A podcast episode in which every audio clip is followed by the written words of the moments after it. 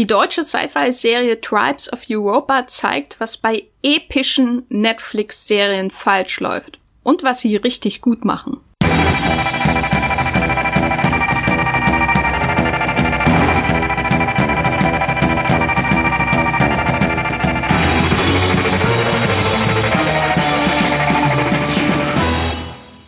Hallo und herzlich willkommen hier bei Streamgestöber. Mein Name ist Jenny Ecke und ich begrüße euch alle recht herzlich zum Movie Pilot Podcast, in dem wir jede Woche über die großen Serien, Filme und andere Dinge aus dem deutschen Streaming-Geschäft sprechen. Wir sprechen über alles Mögliche, was man so in Deutschland streamen kann bei Amazon Prime, bei Netflix, bei TV Now, bei Sky, bei den AD und ZDF Mediatheken und so weiter und so fort. Falls ihr gerade über diesen Podcast gestolpert seid, zum allerersten Mal, zum Beispiel weil ihr gerade einen Moviepilot-Artikel lest, in dem dieser Podcast eingebettet ist, dann kann ich euch nur empfehlen, ihn unbedingt zu abonnieren, denn dann verpasst ihr keine neue Folge von Streamgestöber mehr.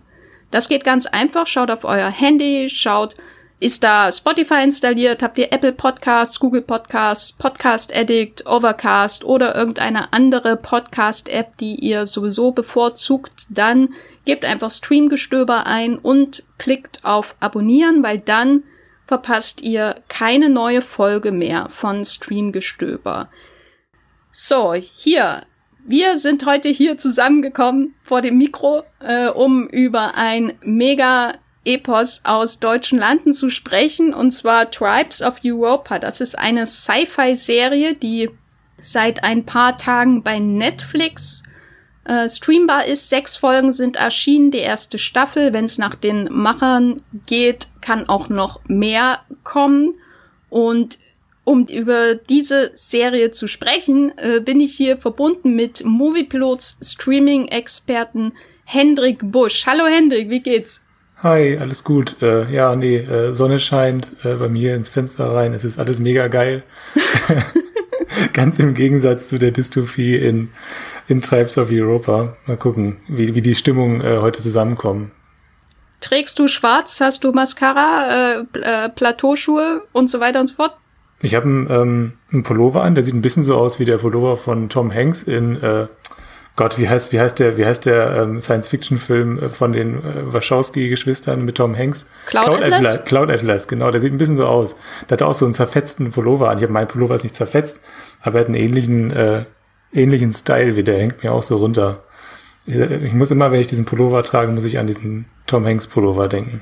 Wenn ich jetzt mal ganz kurz fragen kann, wo wir bei Tom Hanks sind äh, und du natürlich die äh, Filmografie von Tom Hanks auswendig kennst, welche Tribes of Europa Figur ist Forrest Gump. Äh, Elia, oder? Elia, äh, von, gespielt von David Ali Rachet, der, der, ja, der genau. Jüngste, glaube ich, oder? Würde ich sagen. Also ich, ich kann Elia auch immer nicht so richtig einschätzen, ob er ein Trottel ist oder ein Genie. Äh, also, er, er lebt noch in dieser Welt, das würde ich sagen, qualifiziert ihn erstmal als Genie.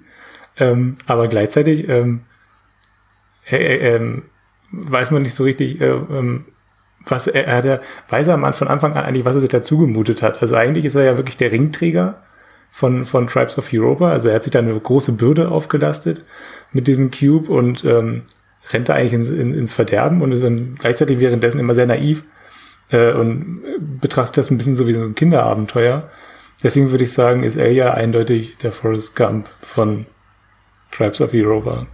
Wenn du sagst, dass er quasi damit nicht nur Forrest Gump ist, sondern auch Frodo, aus Herr der Ringe, ist hm. dann Moses, der von Oliver Masucci gespielt wird, sein Sam. Ich fürchte ja. Das müssen wir jetzt genauso festhalten, in Steinmeißeln und äh, da kommt er nicht mehr raus. Und wer ist Aragorn von, von dem Cast? Ähm, Emilio Sacraia, oder? Hm, der ja. spielt den Keanu. Ja, so, so, so ein weiser, naja, nicht weiser, aber zumindest ähm, ja, lässig vielleicht. Lässig, lässig und, und in sich ruhend, ähm, äh, attraktiv. Äh, ist ja auch wichtig. Also er zieht, er zieht die Blicke auf sich. Ähm, ja. Und Liv, also ich möchte jetzt nicht äh, in incestuöse Gefilde, aber mhm. mich, erinnert Henriette Confurius auch an Arwen. Und, ja. Und Liv ist aber die Schwester von Keanu. Ja, Liv hat sowas Erleuchtetes, oder? Ja. Ähm, Würde ich auch sagen. Ähm, sie hat, ich habe, ich muss ja, am Anfang musste ich sie immer so, sie hat mich immer so an die Klassensprecherin äh, erinnert, die ich so hatte im, im Laufe meiner. Das ist sehr präzise und ja. kann ich auch aus meinem Leben bestätigen, ja. und gleichzeitig hat sie sowas schon irgendwas auch, auch in sich ruhendes und auf ihre Weise erleuchtetes und ähm, sie steht über den Dingen auf jeden Fall. Ähm, ähnlich wie Arwen. Wenn du jetzt schon sagst, über den Dingen stehen, das tut äh, die äh, Varvara von den Crows durch ihre Plateauschuhe ja auch. das ist eine gute Überleitung, oder? Ich bin sehr stolz auf mich. Markus Lanz wäre sowas von neidisch gerade. Ähm, sie wird, danke für diesen Vergleich. Ähm, sie wird von Melika Forotan gespielt. Ist das unser Saruman in dieser Serie? Ähm, ja, finde ich, finde ich eigentlich perfekt. Ähm, dann wäre jetzt die Frage, wer ist Klima Schlangenzunge, ne? ähm, als nächstes. Also, ähm, für mich hat Iva, der von Sebastian Blomberg gespielt mhm. wird, auf jeden Fall Schlangenzunge-Vibes, aber er ist ja eigentlich der, der Vorgesetzte in de, bei den Crows von der Bavaria, ja. er ist der große Kapitan dieser Crew, äh, dieses Tribes. Insofern schwer zu sagen. Meine persönliche Hoffnung ist ja, dass Keanu vielleicht äh, in, in mhm. den kommenden Staffeln zu einem Grima-mäßigen Intriganten wird. Aber da bin ich mir ja. unsicher, ob sie so weit gehen. Oder Deviat vielleicht auch, der, der äh, Lieblings-Liebessklave von Varvara. Ich bin erstmal gerade wahnsinnig beeindruckt, wie du diese Namen einfach gerade aus dem Ärmel schüttelst. Ich habe hier eine Tabelle mit ja. allen Namen vor mir. ich, ich, ich schummele, sorry. Äh, Deviat, ja, Deviat hat auf jeden Fall, der hat auf, mega Schlangenzungen-Vibes, äh, auf jeden Fall, ja. So, bevor wir jetzt zu tief äh, in die Vergleiche zwischen Tribes of Europa und der Herr der Ringe einsteigen, vielleicht nochmal an alle, die die Serie nicht gesehen haben, aber gerne Streamgestöber hören und deswegen uns zuhören. Wir sprechen heute über Tribes of Europa. Das ist wirklich eine, eine große deutsche Sci-Fi-Produktion für Netflix und entsprechend denke ich auch, dass sie die, die Aufmerksamkeit von uns absolut verdient hat. Äh, nicht nur, weil wir gerne auch über Serien wie Dark reden, sondern weil sowas einfach wirklich außergewöhnlich ist, leider immer noch im, im deutschen Seriengeschäft, dass sowas wie Tribes of Europa überhaupt produziert wird. Wir werden also auch diese Serie spoilern. Seid davor auf jeden Fall gewarnt, aber wir machen den Podcast auf jeden Fall auch interessant für alle, die vielleicht gar kein Interesse an Tribes of Europa haben oder an die, die Plot-Details dieser Serie, weil wir uns nämlich in diesem Podcast auch fragen werden, ob die Serie etwas verrät über den Ansatz, den Netflix bei seinen Produktionen fährt, die, sage ich mal, epische Geschichten ausbreiten. Das können Sci-Fi-Serien sein, es können aber auch Fantasy-Stoffe sein. Also welche Parallelen gibt's zum Beispiel zwischen Tribes of Europa und The Witcher, wo wir ja alle auch gerade auf die zweite Staffel warten. Ich finde das nämlich super spannend, weil es gibt ähm, ähnliche Probleme auch, es gibt auch ähnliche Vorteile oder Pluspunkte, die vielleicht auch erst Netflix so möglich macht, wenn sich Serien in Produktion geben. Und darüber werden wir auf jeden Fall auch sprechen. Aber am Anfang, wie gesagt, ähm, Spoilerwarnung, äh, ihr werdet ein paar Plotdetails zu Tribes of Europa in dieser Ausgabe von Streamgestöber erfahren. Seid gewarnt, jetzt geht's los. Hendrik, ähm, wir sind ja jetzt schon ganz tief eingestiegen in, in die, die Figurenwelt. Äh, Nochmal ein paar Schritte zurück. Wenn du dich erinnerst, was war dein erster Eindruck von Tribes of Europa, als du die erste Folge gesehen hast? Ähm, ja, äh, ganz kurz, also ähm, ich muss natürlich schon sagen, ich habe vorher den Trailer gesehen. Das heißt, äh, ich, ich bin schon vorbereitet in diese Serie reingegangen und war, mir war auch klar, äh, was so ungefähr auf mich zukommt. Also, dass da Leute geschminkt rumlaufen und so weiter, das wusste ich vorher alles. Ähm, äh, weiß nicht, die, die können ja geschminkt rumlaufen, aber die Art und Weise, wie sie geschminkt sind und alles, was dann eben so zusammenkam, die Brutalität und so weiter, da war ich schon so ein bisschen vorbereitet. Ähm, ähm ich dachte ganz am Anfang, als ich angefangen habe, okay, das geht mir alles sehr, sehr schnell gerade, dafür, dass da wirklich mir so eine riesige Welt vorgestellt wird, ähm, sprintet die Serie ganz schön durch, durch die Ereignisse durch und das fand ich von vornherein problematisch. Das, ich glaube, man sagt, man sagt das Pacing, also die Geschwindigkeit ähm, der, der Erzählung. Ähm, deshalb, das war irgendwie das erste, was, was, wo ich direkt gedacht hatte, okay, nee, das geht mir alles gerade viel zu schnell. Da wird mir jetzt wirklich eine Welt vorgestellt, die ähm, spielt im Jahr 2074. Ähm, ähm, es ist alles wahnsinnig kompliziert. Ähm, wir, wir, mir werden verschiedene ähm, Stämme vorgestellt. Äh, Europa, wie ich es kenne, existiert nicht mehr. Das heißt, ich muss mich sowieso an viele neue Gesetze erstmal gewöhnen in dieser Welt. Ähm, dann be bekomme ich erstmal einen Vorblick auf die Ereignisse. Also ich sehe, wir springen ja erstmal noch, noch mal in die Zukunft, äh, um ein paar Wochen, würde ich sagen. Und dann wieder zurück in, in so ein Naturszenario bei den Originies, also bei den drei Geschwistern, ähm, die ja dann auch unser Anker in dieser Erzählung sind.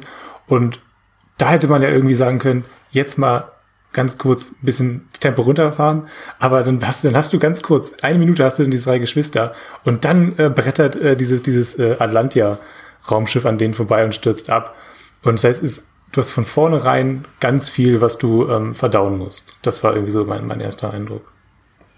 Ja, das kann ich nachvollziehen. Ich habe äh, mir dann auch ganz schnell als ich angefangen habe mit der Serie, äh, mein, meine Notizen geschnappt und ich habe wirklich jeden einzelnen Begriff, jeden Namen, jede Stadt, die erwähnt wird oder jeden Ort aufgeschrieben, jeden Stamm natürlich, den es in Tribes of Europa gibt, weil ich Angst hatte, dass ich irgendwann nicht mehr hinterherkomme oder so oder dass ich mich sowieso nicht mehr dran erinnere, weil in den drei Folgen, die ich danach geschaut habe, noch eine Liste von 20 anderen dazugekommen sind und so war es auch. Also ich habe meine meine Notizmacherei ist dann so irgendwann bei Folge vier oder fünf ist es dann immer weniger geworden, wo ich dann das Gefühl hatte, jetzt haben sie das meiste etabliert mhm. und äh, ich muss nicht mehr ständig alles mitschreiben und so und ich muss aber sagen, dass mir dieses Tempo in dieser ersten Folge zugesagt hat, weil es mich davon abgehalten hat, zu intensiv über die, die Welt nachzudenken. Das klingt vielleicht wie mhm. äh, äh, ein, ein, ein unterschwelliger Diss der Serie, aber das hat für mich irgendwie zu dem Genre gepasst, weißt du? Also das, das ist gleich so in medias res, äh, rein, rein damit und dann werden, wird die Origins-Siedlung am Ende der Folge ähm, platt gemacht und dann sind sie in alle Winde verstreut und dann beginnt die, die Serie. Also dadurch war ich sofort drin und musste gar nicht länger drüber nachdenken, wie, wie glaubwürdig ist zum Beispiel diese Welt und dieser Stamm und diese ganze Idee. Ja, das kann ich verstehen. Ähm, spannend ist es dann ja auch auf jeden Fall. Also, also ich, das, also ich konnte mich gar nicht so richtig lösen, ganz am Anfang davon, was, was bei Fantasy-Serien dann schon irgendwie, also gerade bei, gerade bei Streaming-Fantasy-Serien ist es dann schon nochmal wirklich äh, ein großes Verdienst, dass, dass man sich, dass ich mich erstmal gar nicht, dass ich mich wirklich schon direkt reingesogen äh, fühle davon. Ähm, gleichzeitig ist, denke ich mir aber dann auch, okay, du, du, du, du hast ja schon irgendwas vor mit dieser Serie und das ähm, sagt ja der Showrunner ähm, Philipp Koch auch, er möchte neun Staffeln ähm, maximal oder möglichst auf jeden Fall sehr viele Staffeln möchte er damit füllen mit, mit dieser Welt. Und ähm, das heißt, er hat ja potenziell genug Zeit, um, um, um uns diese Welt vorzustellen. Und da würde ich mir dann schon wünschen, dass es am Anfang ein bisschen behutsamer losgeht ähm, mit dem Ganzen. Und das, äh, wenn ich mich, wenn ich mich da einfach an, an verschiedene andere Fantasy-Franchises ähm, erinnere, an, an, also an die erfolgreichsten, an sowas wie eben Harry Potter oder sowas. Bei Harry Potter hast du das, das erste, was du siehst, ist ähm, eben eine, eine dunkle Straße und ähm, die wird nach und nach erleuchtet. Das heißt, du ähm, hast bewusst erstmal gar nicht mit, mit Licht irgendwie oder sowas konfrontiert. Sie äh, wird nach und nach, dass das Licht der Fiktion wird in diese, in diese Straße so reingescheint, äh, reingeströmt von, von Dumbledore dann eben. Und ähm, dann ähm, kommen da erstmal zwei Figuren auf dich zu und äh, an diese Figuren kannst du dich dann erstmal gewöhnen und die erklären dir dann auch schon ein bisschen was über die Welt, in, in der du dich dann zurechtfinden musst. Und ähm, ich glaube, so also das ist vielleicht ein bisschen dogmatisch jetzt gerade, aber ich glaube, das ist schon ein guter Weg, um große Fantasy-Welten vorzustellen. Dass man erstmal ganz, ganz langsam ein, äh, in diese Welt reinführt ähm, und man sich dann erstmal so ein bisschen akklimatisieren kann. Und dass dann eben nicht direkt äh, ein, ein ähm, Meteor vom, vom Himmel knallt und die Figuren in diese Welt rein, reinstößt und äh, dann alles an einem irgendwie so vorbeirauscht äh, und man die Details, um die es geht bei Fantasy, es geht ja hauptsächlich um die Details, ähm, um, dass man die dann gar nicht mehr wahrnimmt, was, was du ja auch schon meintest, dass man sich gar nicht mehr groß damit beschäftigen kann. Also bei Fantasy geht es mir gar nicht in erster, erster Linie um Plot, was natürlich auch wichtig ist. Der Plot ähm, formt das Ganze am Ende. Aber, aber ich möchte ja die Welt auch erleben und genießen und aufsaugen und so weiter. Das fehlt mir dann schon ähm, bei Tribes of Europa von Anfang an so ein bisschen. Wie würdest du denn erklären, dass wir, wenn wir über Tribes reden, was technisch gesehen eine Sci-Fi-Serie ist, trotzdem immer auf den Fantasy-Vergleich zurückkommen? Also hm. liegt das an der Welt, den Figuren, der Geschichte?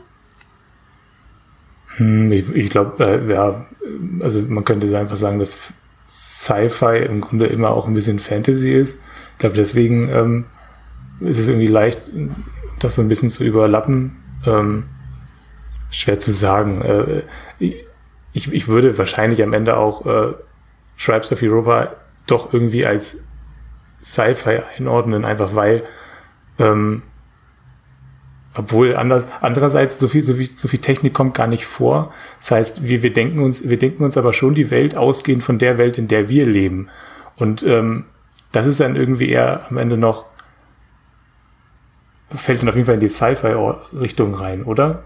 Ja, ich würde sagen, es ist auf jeden Fall eine Sci-Fi-Serie, aber ja. wenn ich an Vergleichspunkte denke, mhm. dann wenn in überhaupt in die Sci-Fi-Richtung, dann eher postapokalyptische Geschichten, mhm. wie jetzt zum Beispiel Mad Max ähm, und insbesondere Mad Max Fury Road oder so. Aber wenn ich mir so die Geschichte ansehe, wie sie so erzählt wird, und das war ja auch in unserer äh, äh Einleitung am Anfang des Podcasts dann eher mhm. zufällig so ein Vergleichspunkt, dann erinnert sie mich halt schon an, ja, Harry Potter nicht unbedingt, aber Herr der Ringe auf jeden Fall. Ja. So, also weil eben man am Anfang diese, diese drei Jugendlichen hat, die in alle Winde verstreut werden und das ist ja einfach so ein, die, diese Reisegeschichte, die, die erinnert natürlich dann automatisch auch sehr stark an so nicht nur Märchenerzählungen, sondern eben dann auch Fantasy, Epen mhm. und so. Also das, das ist, glaube ich, einer der Gründe. Und natürlich der, der Fakt, dass Technik so eine geringe Rolle spielt in der ersten Staffel. Also, dass ja. es die Welt so archaisch ist, aus der zumindest Liv, Keanu und Elia stammen. Genau, ich glaube, die Welt, ist, deswegen kam ich wahrscheinlich auch auf Fantasy einfach gerade auf den Fantasy-Vergleich, weil es eben so weit entfernt sind schon von, von, von der Welt, in der wir jetzt leben. Also es sind ja 50 Jahre, liegen da jetzt zwischen und diese 50 Jahre ähm, spürt man auch, ähm, weil, weil eben nichts mehr so ist wie vorher. Also es ist einfach wirklich eine ganz andere Welt, in der diese ähm, Kinder da leben. Also sie hat man sieht irgendwie noch so ein paar Überbleibsel, also hier, hier und da noch ein bisschen Gemäuer und auch so ein paar verfallene Industriebauten und so weiter. Aber diese 50 Jahre und dann eben auch der, der Blackout, also der schwarze Dezember, äh, es liegt immer wie ein Börsencrash irgendwie, mhm. ähm, der, der, der hat ja wirklich die, diese Welt komplett umgekrempelt. Ähm, das, deswegen, deswegen bin ich wahrscheinlich auch irgendwie immer eher bei Fantasy, weil das alles schon noch recht abstrakt ist. Es ist schon eine abstrakte Welt mit komplett neuen Regeln ähm, und die bauen sich dann erst so nach und nach auf. Und das ist, würde ich schon sagen, so ein, so ein, so ein Merkmal von Fantasy auch am Ende.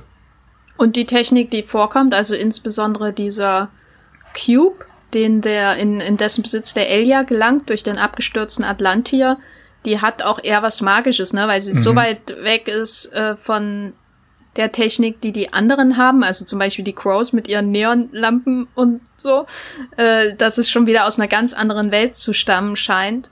Und natürlich erinnert es auch an, an magische Objekte in, in solchen Geschichten, also zum Beispiel den Ring. Also gerade die mhm. Vielseitigkeit dieses Cubes, die, die hat etwas, was auch an Fantasy-Geschichten erinnern könnte. Und vor allem, vor allem, glaube ich, hat Technik auch äh, in dieser Welt, in der äh, sonst wirklich gar keine Technik mehr äh, existiert, hat Te Technik ja auch irgendwas Magisches. Ne? Also wir äh, nehmen Technik irgendwie so als gegeben hin, weil wir sie uns einigermaßen logisch erklären können. Aber wie erklären sich denn Elia, Keanu und ähm, Liv äh, diese Technik, die ja wirklich in einer Welt geboren sind, in der das eigentlich alles, in der es eben kein Internet mehr gibt und äh, der Strom nicht aus der Steckdose rauskommt und so weiter, nicht mal fließendes Wasser kommt aus, aus, aus, dem, ähm, aus dem Wasserhahn. Und ich glaube, für die ist Technik auch irgendwas Magisches, oder? Ja, auf jeden Fall, weil sie wurden ja von ihren Eltern, die diesen Origines-Stamm gegründet haben, auch abgeschirmt. Also das wirkt schon so, wie es wie, wie so eine kleine, wie so ein kleiner Kult, so eine kleine Sekte, der sich bewusst von der realen Welt abschirmt und dazu gehört auch Technik. Alles, was mit Technik zu tun hat, ist schlecht. Und deswegen werden die dann am Ende aber auch platt gemacht von ja. den Crows. weil, weil das natürlich auch so ein bisschen illusorisch ist in der Welt, sich, sich so ein, seine Insel der Glückseligen zu bauen, ohne Schutz nach außen zu haben, wirklich. Mhm. Aber ich glaube, die wetten, die würden, glaube ich, auf ein Smartphone, auf ein, auf ein Apple iPhone oder so, würden die wahrscheinlich genauso reagieren wie auf diesen Cube am Ende oder auf, ein, auf einen Beamer, den, der einem dann dahingestellt wird und der leuchtet dann ähm, magische, sich bewegende Bilder an die Wand oder so. Da würde sehr wahrscheinlich genauso ähm, ein, ein magisches äh, Geschöpf wie dieser Cube am Ende. Es hat auf jeden Fall gefehlt, dass der Cube aus Versehen angeht und dann kommt du, du und dieses rote Netflix-N.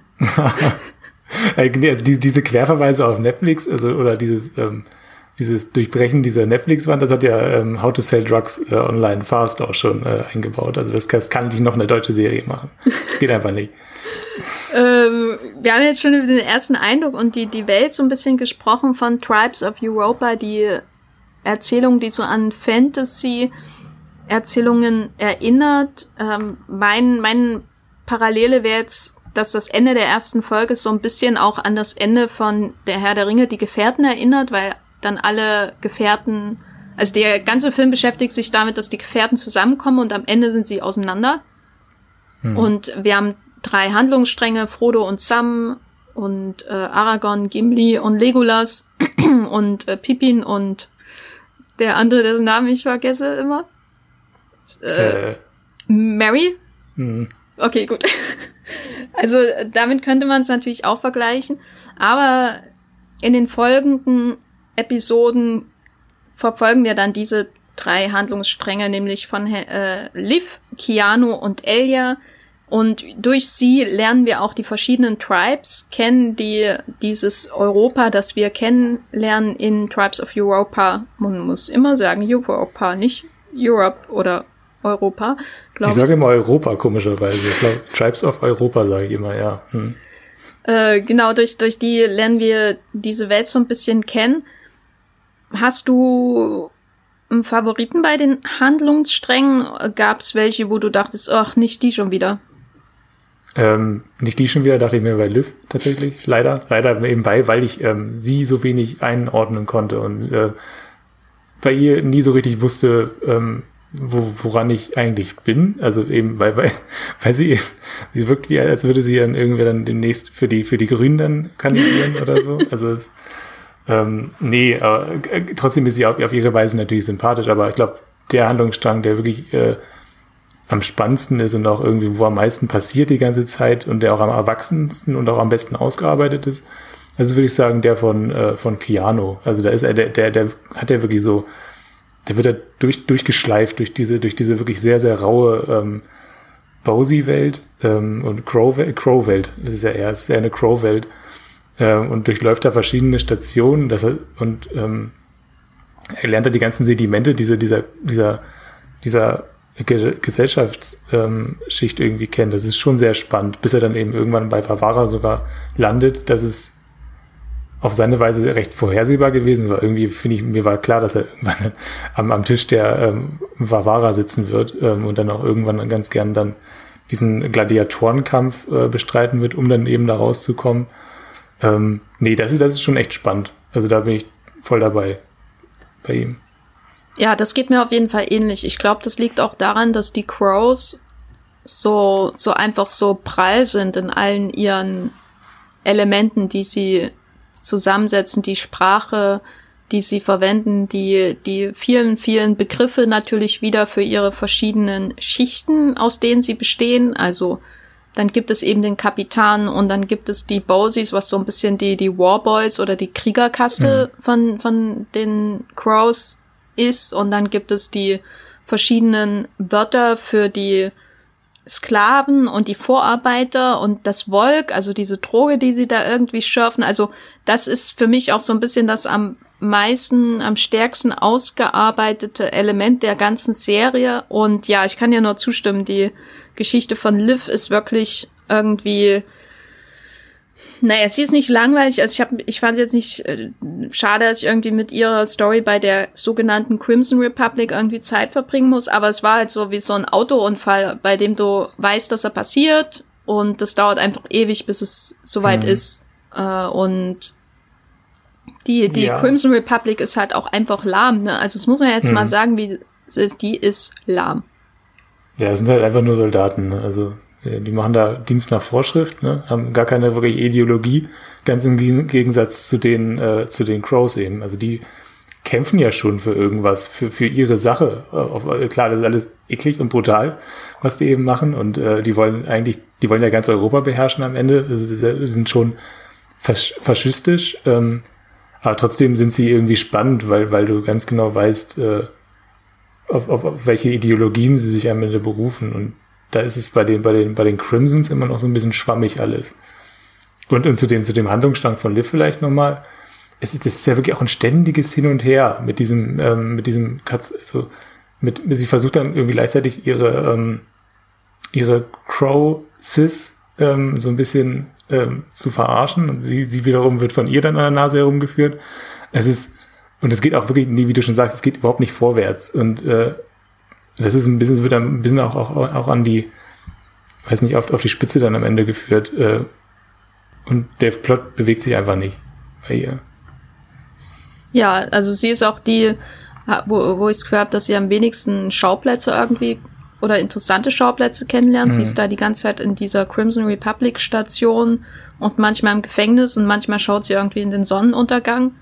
Sehr oft schaut sie in den Sonnenuntergang. Und ja, ihr, ihr Gegenspieler slash Love Interest, äh, der ist jetzt auch nicht so interessant. Der hat natürlich irgendwie eine interessante Entwicklung, weil er sich dann eben als total intriganter, wahnsinniger Kriegstreiber herausstellt im Verlauf der ersten Staffel. Und das fand ich schon sehr gut, weil ich die ganze Zeit das Gefühl hatte, siehst du nicht, dass der total krank ist? Sieht die Serie nicht, dass der total krank im Kopf ist? Und dann dachte ich, ah, die Serie sieht das auch. Gut so, gut so. äh, aber ja, die, das ist auch so stationär und ja, äh, dafür, dass sich alle auf eine Reise begeben von den drei Geschwistern, macht sie am wenigsten Fortschritt. Hm. Was ich mir bei dem, bei dem, bei dem Crimson-Anführer gefragt habe, ähm, warum der nicht den, den Bart äh, bekommen hat, den der Darsteller ja auch in, in Freud hatte. Also der, der wirkt halt auch wirklich einfach blass. Ähm, ist das also der, der, Darsteller von Freud? Das, ist, das, der, also das hat äh, Andrea äh, Wöger hat das, hat das, äh, das getwittert zumindest. Also dann, dann glaube ich ihr das einfach mal. Und nee, und, und sie hat auch ein Vergleichsbild, glaube ich, mitgeschickt. Äh, und das, das sieht man. Äh, also der ist, das ist der, das ist der Darsteller von Freud und mit Bart sieht er deutlich äh, charismatischer aus. Also ähm, glaube, der, der muss sich einfach im Bart stehen lassen, der Typ. Und dann, dann sieht er auch äh, aus wie, ein, wie, ein, wie, ein, wie der kranke Triebstreiber, als den du ihn ähm, bezeichnest. Also das manchmal kann ein Bart Wunder wirken. Ich glaube, Bärte könnten viele Probleme auf der Welt lösen. vor allem bei Netflix-Serien und vor allem bei Tribes of Europa auf jeden Fall. Ist keine, ist keine, sage ich mal, bartstarke Serie. Ne? Nee. Also wenn nee, ich so die überlege. dann doch eher auf, auf, auf, auf äh, die herkömmliche Schminke und nicht die Schminke, die, ähm, also die, nicht, nicht die Konturen des, des Bartes, äh, die deine, deine Gesichtszüge hervorheben. Es gibt natürlich eine Ausnahme, was, die, was die Bärte angeht. Und zwar ein Schnurrbart, den ich natürlich ganz famos finde. Äh, als ich die Reaktionen gelesen habe, hier und da, äh, er ist, glaube ich, nicht überall so gut angekommen wie bei mir. Und ich rede natürlich von Oliver, Oliver Masucci, der in dem dritten Handlungsstrang eine wichtige Rolle spielt, äh, denn er trifft auf den Elia, das ist unser Frodo, der hat den Cube. Und äh, er, äh, Oliver Masucci spielt diesen Moses, der eigentlich nur diesen Cube verschachern will, aber sich dann irgendwie auch so ein bisschen mit Elia anfreundet und so ein bisschen auch Beschützerinstinkte hat und vielleicht dann auch irgendwann so weit getrieben wird, dass er mal ein bisschen mehr macht, als einfach nur für seinen persönlichen Gewinn zu arbeiten. Und Oliver Masucci's Moses hat ein Schnurrbart. Und ich glaube, in dieser bartarmen Welt ist das eine Bereicherung. Was sagst du? Äh, ja, äh, ich, ich, du meinst, du meinst den Schnurrbart, unter dem dann immer der der Mund so, äh, der Mund, äh, die Lippe so charmant zuckt, oder? Das ist ja, der. Also ich weiß nicht, ob die Lippe unter dem Schnurrbart zuckt oder der Schnurrbart unter der zuckten Lippe ist. Es ist ein schwieriges existenzielles Verhältnis, was sich da ergibt in seinem Gesicht. Aber ich glaube, du bist generell ein größerer Fan von dieser Figur als ich, weil ich hatte auch mit dem Handlungsstrang von Elia so ein bisschen meine Probleme, was aber, glaube ich, eher daran liegt, dass er im, im gerade im, im Kontrast mit den beiden anderen sehr, sehr kindlich wirkt. Also mhm. ich hatte immer das Gefühl, dass äh, wenn man, wenn man wirklich nur Elia ähm, als, als Serie gehabt hätte, dann hätte die, hätte die Serie ab sechs freigegeben werden können. Weil, weil das ist wirklich alles sehr, sehr harmlos. Die sind da auf ihrer kleinen Quest, müssen den, müssen den, den, den Cube irgendwo hinliefern. Klar, es gibt hin und wieder mal ein bisschen Action, aber das ist im Vergleich zu dem, was bei den, bei den Crows abgeht, das ist ja wirklich sowas von harmlos. Also bei den Crows, ähm, da werden, da werden ähm, Menschen kastriert, da werden ähm, äh, junge Männer vergewaltigt, ähm, da, da werden generell ständig irgendwelche Leute massakriert. Äh, und dann, dann hast du dann eben äh, Elia und, und ähm, Oliver Masucci dadurch durch ähm, relativ entspannt durch ähm, irgend, ich glaube osteuropäische ähm, Landschaften wandern und eigentlich ähm, schon auch ähm, genug Zeit haben, eben sich aneinander, aneinander kennenzulernen auch. Ne? Also es ist ja wirklich, er entwickelt sich da ja zu einer neuen Vaterfigur auch heraus. Dass, dass sie für sowas überhaupt Zeit haben, ähm, sowas, sowas ähm, zu erforschen. Das ist schon, spricht Bände irgendwie. Na, ausgerechnet dafür nehmen sie sich Zeit. Ne? Am Anfang hm. ähm, hast du ja dir mehr Zeit gewünscht, aber bis Elia und hm. Moses mal an relevante Stationen geraten mit ihrem Van, äh, durch den, mit dem sie da durch die Landschaft fahren, dauert es immer und da haben sie sehr viel Zeit über das Leben und äh, zu sprechen und italienischen Rock aus den 90er Jahren zu hören. Mhm. Was ich auch eine interessante Wahl fand. Ich habe dann ähm, sehr viel italienische Musik gegoogelt äh, Zucchero zum Beispiel. Ich habe gefragt, hab mich gefragt, ist das Zucchero, was da gerade läuft? Und dann was, dachte ich, wann habe ich zum letzten Mal über Zucchero nachgedacht? Irgendwann 1999, glaube ich. Sehr seltsam. Aber hört, hört ihr dann wirklich Zucchero? Ich weiß es nicht. Ich habe das okay. nicht so richtig gefunden und dann mhm. musste ich mir schon wieder Notizen über die neuen Szenen machen, mhm. die danach kamen und dann habe ich das leider aus den Augen verloren. Mhm. Fürchte ich.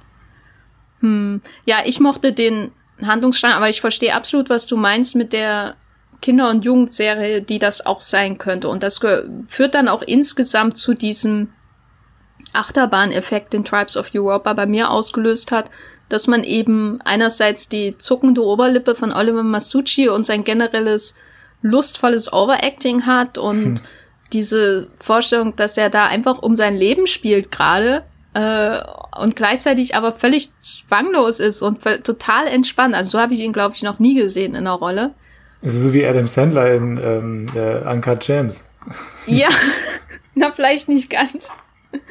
ähm, äh, vielleicht überhaupt nicht, aber schon irgendwie. Ich weiß nicht genau.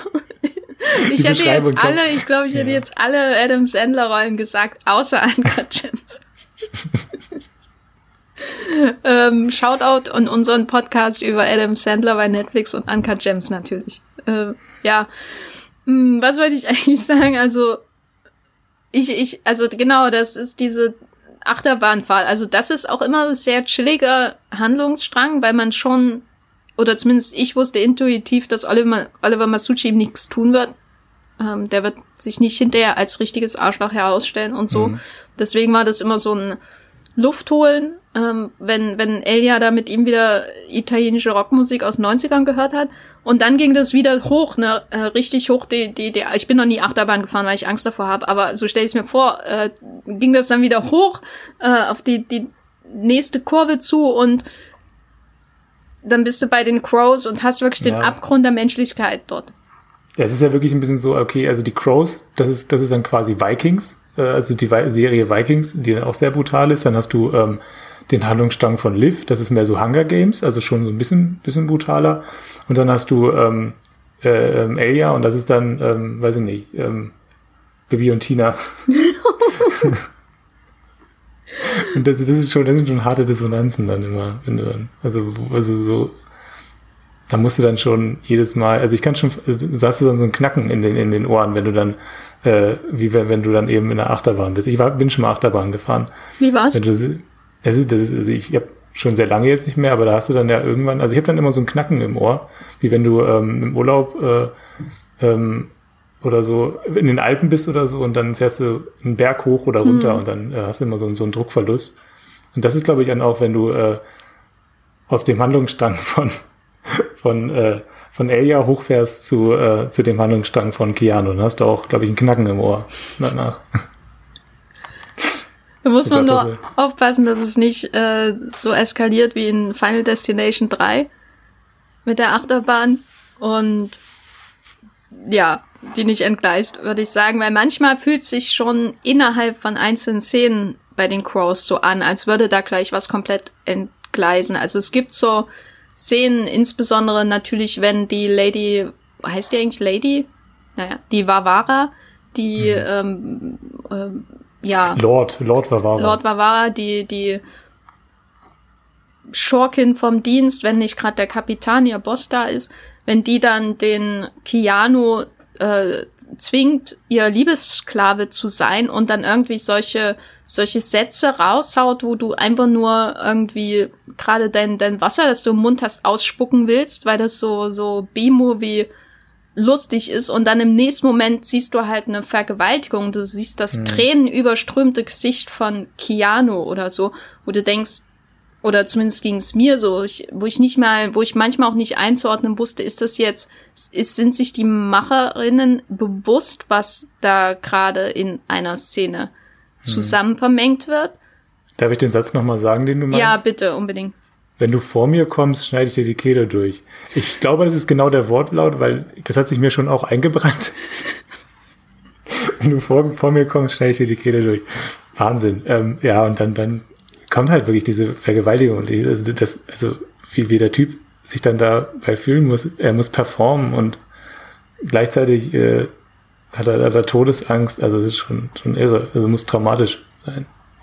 Ja, ähm, und ich glaube, bis zu einem gewissen Grad schaffen sie es auch, das Traumatische so darzustellen, aber gleichzeitig ist es halt immer in dem Genre gewandt.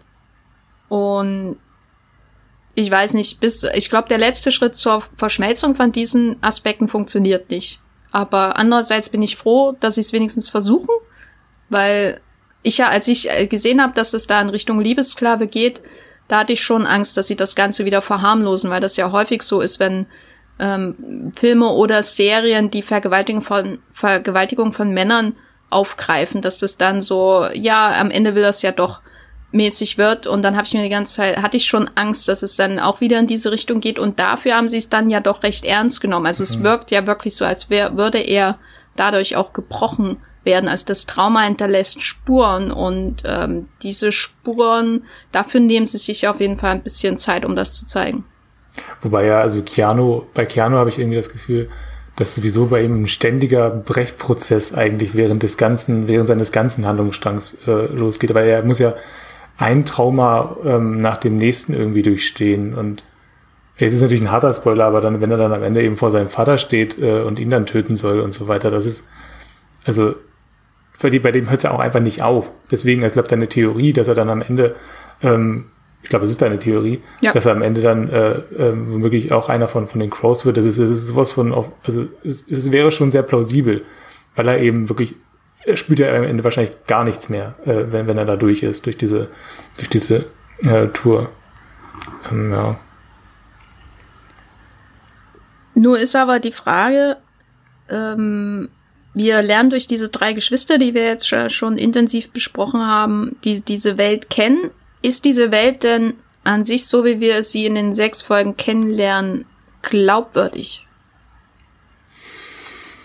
Ich hatte wirklich immer wieder Probleme, mich auf diese Welt einzulassen. Ich bin ja schon darauf eingegangen, ganz am Anfang, und das wird meiner Meinung nach auch nicht besser. Die, die besten Momente, ähm, wo, wo, du wirklich das Gefühl hast, ähm, da, da hast du eine komplexe Welt vor dir.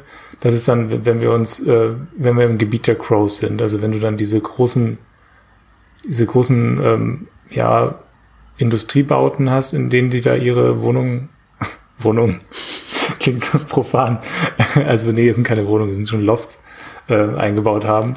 Äh, und ich glaube, aber alles, sobald, sobald du dann irgendwie äh, versuchst dir vorzustellen, ähm, wie weit eigentlich die Stämme auseinander liegen und so weiter und, und wie lange die jetzt da von einem Ort zum anderen brauchen und so, da, da wird's dann irgendwie alles sehr, sehr schwammig. Also ich, ich habe wirklich von, auf, für Entfernungen habe ich in dieser Serie überhaupt gar kein Gefühl. Ich weiß nicht, wo was ist und ich weiß auch nicht, wo es, also oder ähm, sind die die ganze Zeit in Mitteleuropa oder sind sie zwischendurch dann wirklich auch mal irgendwo in, in ähm, womöglich sogar in Spanien oder in Südfrankreich oder sowas? Das, das, das, da wird einem gar kein Gefühl für vermittelt in dieser Serie. Wie hast du das gesehen?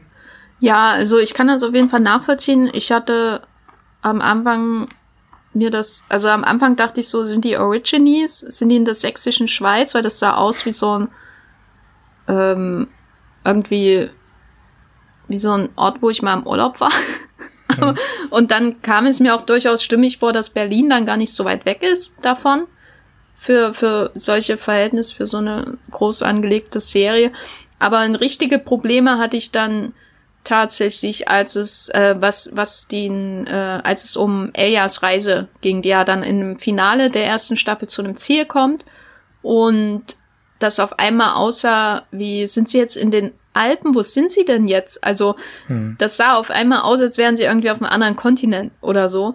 Und das kann natürlich sein, dass es da noch irgendwie nach dem Blackout irgendwie noch eine Umweltkatastrophe gab, wer weiß, keine Ahnung. Äh, aber das hat für mich überhaupt nicht funktioniert. Vor allem natürlich, weil das so die ganze Staffel über so dieses Geheimnis dieser verlorenen Arche der Atlantia ähm, ähm, über allem schwebt und alle reden darüber so ein bisschen, auch alle wollen dahin und der Cube ist quasi das, ähm, das Programm, um dich äh, da, dahin zu führen, dein Google Maps sozusagen.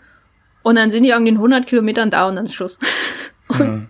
du denkst, müssen, müssen sie jetzt nicht eigentlich drei Staffeln verwenden, um dahin zu kommen, weil das wirklich irgendwo anders ist? Oder ist wirklich alles in den Grenzen von Zentraleuropa so. Ja. Und auch irgendwie in einem Umkreis von, von 60 Kilometern am Ende. Und das wäre natürlich dann wirklich, also für eine Serie, die Tribes of Europa heißt, äh, ist das, wäre das, ist das halt alles immer noch recht klein. Also das ist, es wirkt, es wirkt klein. Also es wirkt immer so alles recht lokal. Und du weißt gar nicht so richtig, was, ähm, was eigentlich außerhalb dieses Umkreises so passiert. Also du hast, du, du, du dir wird irgendwie gesagt, okay, da gibt's eigentlich, eigentlich ganz Europa äh, ist aufgesplittert in, in viele verschiedene Stämme und am Ende hast du dann doch nur, ähm, ja gut, die Femen, die kommen dann ganz am Ende nochmal. Du hast die Origines, du hast äh, die, ähm, die, äh, die, die Crows und die Crimsons und so. Und ja, das war es dann irgendwie auch. Und es wird irgendwie nicht kein, kein Gefühl, oder mir wurde irgendwie kein Gefühl von, von einer Welt ähm, darum vermittelt und irgendwie auch, auch oder auch auch nur angedeutet, ähm, dass, dass da noch mehr dahinter stecken könnte. Ich muss aber sagen, dass mich das gar nicht so gestört hat. Also wenn ich jetzt äh, den reinen Unterhaltungsgrad der Serie anschaue. Mhm. Also ich habe mich halt gewundert, weil das ist wirklich so im Finale, als würde irgendwie Frodo sagen, hey, ich gehe jetzt aus dem Auenland raus. Und zehn Minuten später ist er nicht in Bruchtal, sondern in Mordor.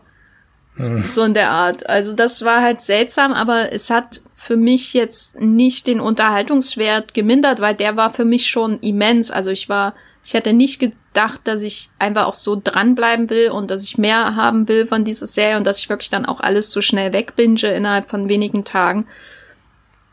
Hat, hat das mangelhafte Worldbuilding ähm, bei dir äh, da, da größere Probleme verursacht? Ja, ganz eindeutig, weil ähm, ich guck Fantasy-Serien nicht unbedingt, äh, also klar, sie müssen auch spannend sein, aber ich gucke sie nicht unbedingt, weil, weil, sie, weil, ich, weil, ich, weil ich jetzt unbedingt einen aufregenden Plot haben möchte. Ich möchte mich schon auch ganz gern ähm, in dieser Welt und in, und in verlieren und den Figuren, die darin leben, äh, die möchte ich kennen, ich möchte den verfolgen, ich möchte die verfolgen und so weiter. Und das habe ich eben bei, bei einer, bei einer Serie wie Tribes of Europa gar nicht. Und das ist so ein bisschen das, was, was mir auch dann eben bei, ich habe mir jetzt gestern nochmal ähm, Fate the Wings Saga angeguckt, die erste Folge, und äh, auch Cursed. Und bei Cursed ist das irgendwie ähnlich. Also Cursed ist auch so, so ein ähnliches Beispiel wie ähm, Tribes of Europa, wo ich irgendwie das Gefühl habe, da, du hast, klar, du hast eine Vorlage. Ähm, es gibt, glaube ich, diesen Frank Miller Comics von bei Cursed, das ist die Serie mit Catherine Langford. Ähm, und die hat ein ähnliches Problem wie Tribes of Europa. Du gehst, wirst wirklich reingeworfen in diese Welt und ähm, sie ähm, fließt dann so schemenhaft an, an, an, an dir vorbei. Und ich habe dann auch ein bisschen was gelesen zu dieser Serie. Ähm, also angeblich äh, wurden die äh, wurden die Kampfszenen mit Catherine Langford bewusst ähm, ähm, gering gehalten, weil sie ähm, weil, weil weil keine Zeit dafür da war, um ihr ähm, Kämpfen beizubringen. Also oh. sowas, weißt du, äh, dass dass du dass du keine Zeit dafür aufopferst, ähm, deine Hauptfigur, ähm, deren eine, deren wichtigste Eigenschaft ähm, auch oder eine der wichtigsten Eigenschaften das äh, Schwerterkämpfen ist, weil sie eben äh, ein, weil sie unter anderem mit dem mit dem Arthur äh, Schwert äh, umgehen muss, äh, dass dass die dann halt nicht nicht wirklich einigermaßen kämpfen kann, also oder auch kein ausreichendes Kampftraining bekommt. Also so, so solche Details ähm, ähm, fehlen mir dann auch fehlen mir auch bei ähm, bei bei Tribes of Europa. Also die, die, der Wille wirklich eine Welt ähm, nicht nur zu erschaffen und uns und, und, aufzuschreiben und zu sagen, okay, es gibt hier ganz viele Stämme, sondern auch tiefer einzutauchen und äh, die, die kleinen, die kleinen Verbindungen zu schaffen und äh, hinter den Figuren noch, noch mal ähm, noch ein bisschen mehr ähm, das anzudicken. Äh, hin, ja, genau. Das ist so ein bisschen das Problem, glaube ich, dass man sich quasi vorstellt, was wäre, wenn die Figuren, die Hauptfiguren jetzt hier nicht vorbeikommen würden? Wie würde mhm. da der Alltag aussehen? Oder wo wohnen eigentlich die Leute? Oder wie kommen sie tagtäglich an ihre Nahrung? Das ist natürlich ganz besonders wichtige, eine ganz besonders wichtige Frage bei Tribes auch, weil da ja sowieso alles durcheinander geworfen wurde, was wir so aus unserem Alltag kennen. Und klar, bei den Origines kann man sich das noch gut vorstellen, weil die jagen halt und was weiß ich, also äh, in ihrem. Plündern. Bitte? Jagen und plündern wahrscheinlich und da kriegen sie dann ihr Essen her. Genau, auch wenn man das natürlich auch nicht sieht, man, ähm, man hat da auch nicht so ein Gefühl für die, sage ich mal, Hierarchien und Infrastruktur und, mhm. und verschiedenen Aufgaben, die so ein Stamm eigentlich haben muss, damit da immerhin um die 30 Jahre oder so oder 20 Jahre äh, überlebt in dieser ur urstfeindlichen Welt. Also ich habe mich da auch gefragt, warum haben die, wurden die nicht schon gestern oder vor zehn Jahren platt gemacht, wenn es so einfach ist, das zu, hm. zu tun. Und das ist, glaube ich, so ein generelles Problem, weil das ist was, was ich zum Beispiel auch bei The Witcher äh, wahrgenommen habe, dass ich damals das Gefühl habe, dass die, die Orte, an die die verschiedenen Figuren kommen, und bei The Witcher haben wir ja in der Netflix-Adaption auch ähm, ungefähr drei Handlungsstränge nämlich Ciri, Gerald und Jennifer. Und da habe ich auch das Gefühl gehabt immer, dass, dass die Orte immer nur zu Leben kommen, wenn gerade Gerald, Ciri oder Jennifer da sind. Und wenn, wenn die wieder raus sind und die Tür zugeht, dann, dann erstarrt alles.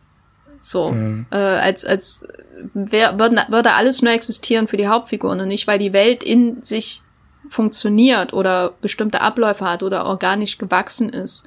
Und bei The Witcher was mich auch an Tribes of Europa erinnert. Zwei Sachen. Einerseits sieht Tribes of Europa viel billiger aus, als es, glaube ich, ist. Mhm. Das liegt, glaube ich, auch an der Inszenierung. Also Dark, jede, jede Szene in Dark sieht teurer aus als alles, was du in Tribes of Europa siehst, obwohl, glaube ich, Tribes of Europa Unmengen gekostet haben muss. Also wenn man sich auch die, die Schauplätze anschaut, die es gibt, die verschiedensten, die eingesetzt werden. Und das ist bei The Witcher ähnlich. Da habe ich auch das Gefühl, gehabt. Alles Geld ist für Henry Cavill draufgegangen, aber eigentlich muss die Serie ja was trotzdem gekostet haben, jetzt abgesehen von den hässlichen Kostümen, die es teilweise gab für die Bösewichte-Armee, die zum Glück korrigiert werden für Staffel 2. Ähm, Und das andere ist, dass ich bei The Witcher auch nie ein gutes Gefühl habe für die Entfernung. Weiß nicht, du, mhm. du hast The Witcher auch geschaut, oder? Ich habe das auch geschaut und ich habe es mit einem, ich habe ich hab mich durchgequält durch The Witcher das war jetzt bei, ähm, bei Tribes nicht ganz so, ähm, weil das einfach eine, die kürzere Serie ist. Und das ist, das ist ja auch, auch nochmal so eine Sache. Warum ist die so kurz? Warum, warum ist die erste Staffel ähm, von Tribes of Europa, warum ist die nur knapp vier Stunden lang? Äh, das ist ja auch nochmal, aber das ist vielleicht was anderes. Ähm, nee, bei The Witcher, ähm, da, da fängt es ja auch schon ein bisschen beim Storytelling an. Ne? Das, das, also eigentlich, eigentlich heißt es ja, ähm, macht Rückblenden wirklich nur dann, wenn, wenn, wenn sie notwendig sind und The Witcher macht Rückblenden einfach so, weil es ja nicht anders geht vielleicht auch oder einfach auch aus Spaß äh, an, an, an der Rückblende manchmal. Und ähm, ja, bei The Witcher habe ich auch das Gefühl, dass die ja, dass die Figuren äh, auch manchmal nur da sind, damit wir irgendwie, damit wir Spaß an den Figuren haben. Das habe ich auch bei, bei der Figur von Anja Charlotta ähm, auch das Gefühl gehabt. Sie ist, sie wird dann ja auch einfach verwandelt, damit sie attraktiver für uns ist. Sie wird dann, sie ist ja am Anfang ist sie ja, ähm, hat sie, ist sie, glaube ich, leicht entstellt. Äh, und dann am Ende wird, wird sie dann wirklich einer, einer Schönheits, äh, eine, eine, eine, eines Schönheitszaubers unterzogen und dann sieht sie irgendwie besser aus als vorher. Das ist, ist alles recht, recht seltsam. Ähm, und das ist bei, bei, bei, bei, ähm, bei dem Witcher, also bei Geralt ähnlich. Ähm, wir, wir haben, glaube ich, sehr viel Spaß mit ihm und wie er in seiner, in seiner Wanne sitzt und um ihn herum passiert halt nicht wirklich viel.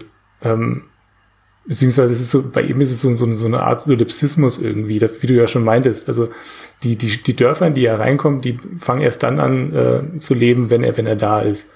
Und ähm, dann ist dann irgendwie ein Monster da, was, was ihn, was er bekämpfen muss und dann ist die Quest vorbei und äh, er zieht weiter in, das, in die nächste Stadt. Und wenn du das eben mit Game of Thrones vergleichst, mit der, mit der Tragweite ähm, der Ereignisse in Game of Thrones, dann, die ja wirklich äh, Kontinente umspannend ist, dann äh, wirkt das alles sehr mickrig. Und das ist ja das, was ich bei, bei Tribes of Europa auch meinte, dass du dann am Ende spielst du das alles auf einer sehr lokalen Ebene ab. Und bei, bei The Witcher ist es ja so, dass es dann wirklich sich auf einer Dorfebene abspielt. Und bei, bei ähm, Tribes of Europa haben wir dann die, ähm, die 60 Kilometer Ebene, also gefühlt zumindest. Wird immer kleiner. Ja. äh, ja, also Game of Thrones ist natürlich ein guter Vergleich, ist natürlich auch was, was manchmal ein bisschen unfair ist, weil ja. einfach auch, glaube ich, HBO über die acht Staffeln hinweg einfach Geld reingebuttert hat, was, was andere vielleicht nicht haben. Aber andererseits ist natürlich der Pilot von Game of Thrones, die erste Folge, beispielhaft, wie man so eine Welt vorstellt und orientiert und so ohne so viel Geld auszugeben. Also natürlich ist, ist Game of Thrones Game of Thrones teuer gewesen, aber in der ersten Staffel hast du ja auch immer Momente, wo sie bewusst Schlachten umgehen, um Budget zu mhm. sparen. Und das, was die Serie in der ersten Staffel halt richtig gut macht, ist dich im Nu zu orientieren. Und da ist natürlich dann die nächste Frage, hättest du gerne eine Landkarte im Vorspann von Tribes of Europa gesehen? Auf gar keinen Fall. Ich brauche kein, ich brauche keine Landkarte, um, um, um gar im Gegenteil. Also sobald, glaube ich, sobald du, glaube ich, eine Landkarte aufzeichnen musst, um den, um den, um den Zuschauenden ein Gefühl von der Welt zu geben, dann hast du ja schon was falsch gemacht, oder? Also so würde ich es einfach mal sagen. Also ich brauche keine, man sieht zwar bei Game of Thrones im, im, Intro ja eigentlich schon die Landkarte, aber ich hätte sie jetzt gerade, gerade im Piloten von Game of Thrones hätte ich das nicht gebraucht, weil mir da erstmal viel wichtiger ist, ähm, die Figuren kennenzulernen und die mir dann ähm, ein Gefühl und von den, von den Regeln und von, von, von, von der Welt äh, geben, in, in der sie leben. Und das ist ja das, was Game of Thrones äh, absolut richtig macht. Game of Thrones hatte ja auch große Probleme. Also Game of Thrones wäre, glaube ich, ungefähr so lang gewesen, ähm, wie ähm, Traps of Europa, die erste Staffel, wenn sie ähm, die ganzen Dialogsequenzen nicht reingepackt hätten, die ja wirklich extra für die Serie noch geschrieben wurden. Also die, die gab's, die sind, die kommen ja bei, bei in, in den Büchern so gar nicht vor. Diese langen Dialogsequenzen zwischen äh, äh, Varys und, und äh, Tyrion und so weiter. Das, das, das sehen wir ja alles gar nicht. Ähm, du hast am Anfang nur ähm, die ähm, teureren Fantasy-Sequenzen gehabt. Äh, und das wäre dann wahrscheinlich irgendwie nur so knapp sechs Stunden gewesen. Das habe ich, hab ich jetzt gerade letztens erst gelesen, dass sie dann noch viel nachdrehen mussten, weil die Serie einfach zu kurz war. Und das finde ich an Game of Thrones so schön, dass dir viel ähm, von diesem vibrierenden Game of Thrones Leben äh, über die Figuren vermittelt wird und darüber, wie sie miteinander reden und dadurch ähm, ver ver verdichten sich die Motive hinter den Figuren immer mehr. Also du weißt genau, ähm, es, es ist eine, eine große politische ähm, Spannung in, in dieser Serie, aber jeder, jede Figur verfolgt am Ende auch ihre eigene Agenda äh, und muss irgendwas für sich selber erreichen, neben dem, was, was am Ende für, für alle auf dem Spiel steht. Ähm, und da vielleicht wirklich nochmal ein Vergleich zu Fate the Wings, ähm, weil das hat mir eigentlich recht gut gefallen, diese Serie. Die fängt auch sehr, sehr langsam an. Du hast zwar ähm, ganz kurz, ganz am Anfang hast du so eine, so eine typische, so ein typisches Intro, wo dir so kurz vermittelt wird, ähm, hier gehen übernatürliche Dinge vonstatten und wahrscheinlich auch irgendwas äh, irgendeine größere Bedrohung kommt dich zu, da will ich jetzt gar nicht so viel verraten. Aber danach ähm, hast du ungefähr, also fast eine halbe Stunde, fast verbringst du die ganze Zeit nur ähm, mit den Figuren und, und auch du, du wandelst durch diese, durch diese magische Schule durch, folgst der Hauptfigur dabei, wie sie sich mit verschiedenen anderen Figuren unterhält und wie in diesen Dialogen wird dir, wird dir immer mehr, ähm, mehr so nebenbei ähm, über die Welt vermittelt und ganz behutsam. Und ähm, danach äh, kannst du dann anfangen, äh, ja, weiß nicht, die, die, die, die, Action-Ereignisse äh, und so weiter, da wo dann noch ein bisschen, ein bisschen was passieren muss oder so. Aber du, du lernst eben erstmal die Figuren und die Welt kennen und dann kommt die Action. Das ist mir irgendwie recht wichtig bei, bei Fantasy. Aber ist das jetzt ein chronisches Netflix-Problem, dass das bei vielen Serien fehlt? Also die Zeit zur Verdichtung sich einfach zu nehmen, die Game of Thrones sich nimmt? Ich, ich glaube schon, dass, ähm, also mir fällt jetzt gerade auch keine ähm, Fantasy-Serie ein, die in den letzten Jahren entstanden ist, die ähm, noch, ein, noch einen Monat nachdem sie erschienen ist, ähm, die, die dann noch ähm, Diskussionsstoff irgendwie hatte, über die die Leute sich noch ausgetauscht haben oder auf die man sich jetzt irgendwie freut. Da fällt mir jetzt irgendwie ähm, vielleicht noch The Boys ein, was natürlich auch keine wirkliche Fantasy-Serie ist, aber schon auf, auf seine Weise natürlich schon, weil sie eine Parallelwelt entwirft. Aber das ist so die einzige Serie, wo, wo ich das Gefühl habe, dass die noch so ein bisschen ähm, kulturellen Impact hatte. Alle anderen ähm, sind irgendwie so aufgeploppt kurz bei Netflix und dann wieder verschwunden. Das hast du bei Carnival Row, bei Amazon Prime zum Beispiel auch, dass sie, sie vielleicht so kleine Fangruppen da angesammelt haben, ähm, aber irgendwie ist nichts hängen geblieben am Ende. Also die, die, irgendwas, scheint diesen Serien ja zu fehlen, dass sich die Leute wirklich in sie investieren, dann auch gar nicht mehr wirklich raus wollen und dann auch wirklich jedes kleine, kleinste Detail dann auch in den sozialen Net Netzwerken diskutieren und, und, und versuchen zu, zu entschlüsseln. Das, so, eine, so, eine, so, ein, so ein Magnetismus hat einfach noch keine andere Serie entwickelt seit Game of Thrones. Und das scheint ja da einfach dann irgend, irgendwas, irgendein ein durchgängiges Problem ähm, zu geben. Na, ich würde entgegenhalten, zumindest dass The Mandalorian das geschafft mhm. hat, äh, was die Welt angeht. Also die Story, da kann man drüber diskutieren. Auch hier Shoutout an unseren Mandalorian Podcast oder die, die zwei, die es schon gibt. Aber was die, die Welt angeht von The Mandalorian, glaube ich, dass die, selbst wenn du noch nie Star Wars gesehen hast, auf jeden Fall glaubwürdig ist, obwohl die ja mhm. sehr stark in kurzer Zeit springt, auch zwischen Planeten zum Beispiel. Also eben bist du noch irgendwie in der Wüste und dann äh, fliegst du mit der Fish Lady irgendwo hin oder der Frog Lady. Was war es, eine mhm. Frog Lady, glaube ich, und ihren Frog Babies, die Baby oder futtert. Äh, fliegst du irgendwo hin und dann bist du auf einem Planeten, wo irgendwie äh, äh, Wassermonster existieren oder was weiß ich, keine Ahnung. Und trotzdem kann ich mir das ganze Universum irgendwie vorstellen. Also es, ich kann mir die, die Verbindung mit dem Raumschiff vorstellen, ich kann mir die verschiedenen Planeten vorstellen.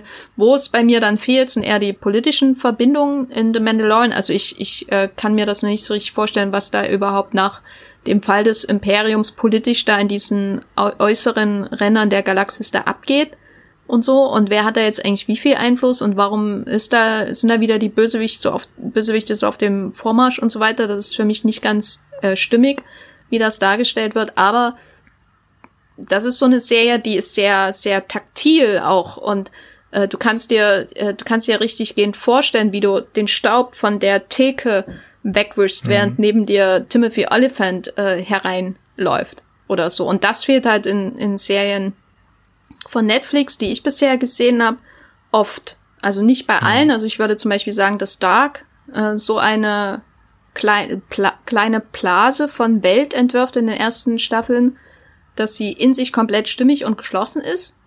Ich kann mir nicht vorstellen, dass eine Welt drumherum existiert, wenn der es auch mal so regnet und schlechtes Wetter ist und alle schlechte Laune haben, aber naja.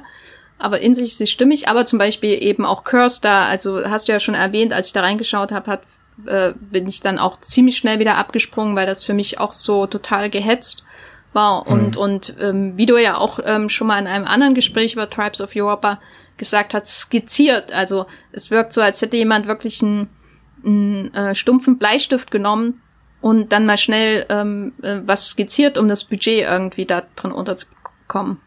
Ja, also was ich, was, was, ich, da muss ich mich auch immer wieder daran erinnern. Ähm, es ist einfach auch wahnsinnig schwer, gute Fantasy zu erschaffen. Ne? Und wenn du dann überlegst, dass, dass, dass es ja für Tribes of Europa gibt es ja keine Vorlage.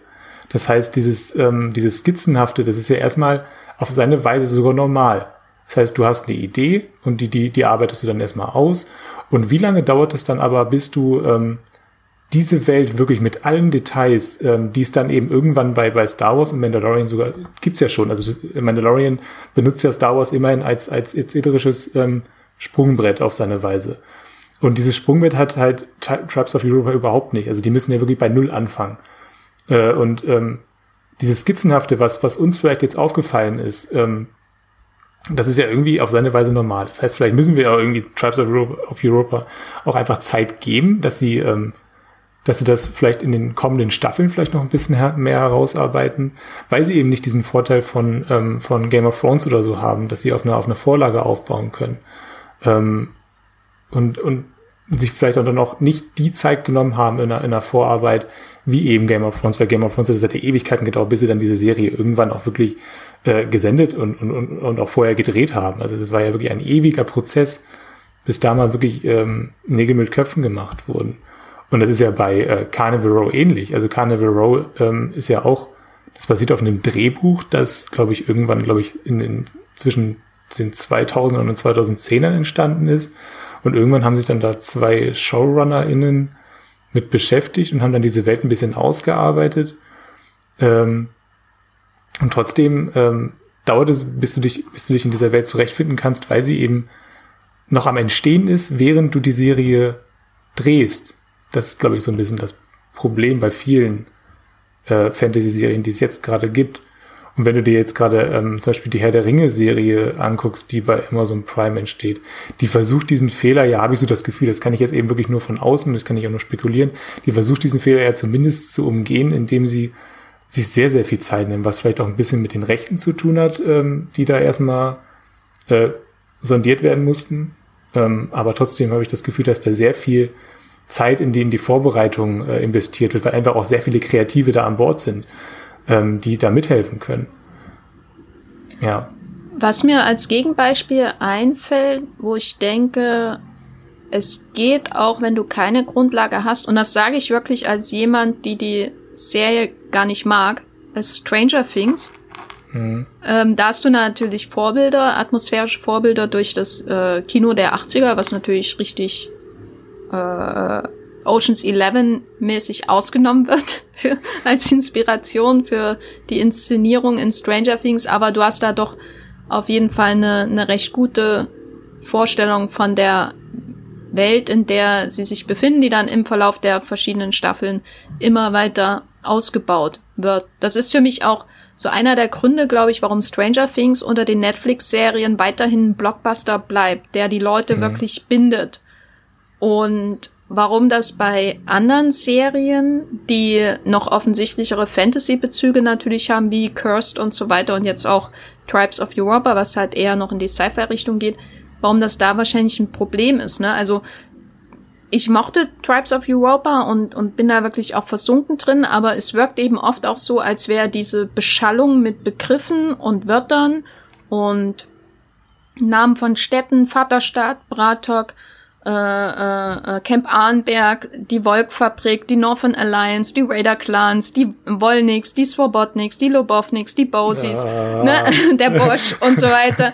Äh, als wäre das, als ginge das immer darum, das alles so, so auf dich drauf zu dumpen mit so einem riesen Laster an Exposition, so, und damit dir gar nicht auffällt, dass äh, äh, hinter den Begriffen erstmal gar nichts steht, weil nämlich nicht die Zeit dafür ist, vieles davon zu erkunden oder so. Deswegen sind, mhm. glaube ich, auch die Crows die, die am meisten ausgearbeitet sind, weil wir wirklich da mit einer Figur alle Stufen der Crows irgendwie sehen, die es ähm, zumindest mhm. in der ersten Staffel gibt. Und dann wissen wir eben, was Swobodniks sind und Lubovsniks und so und Wolniks und so weiter und so fort.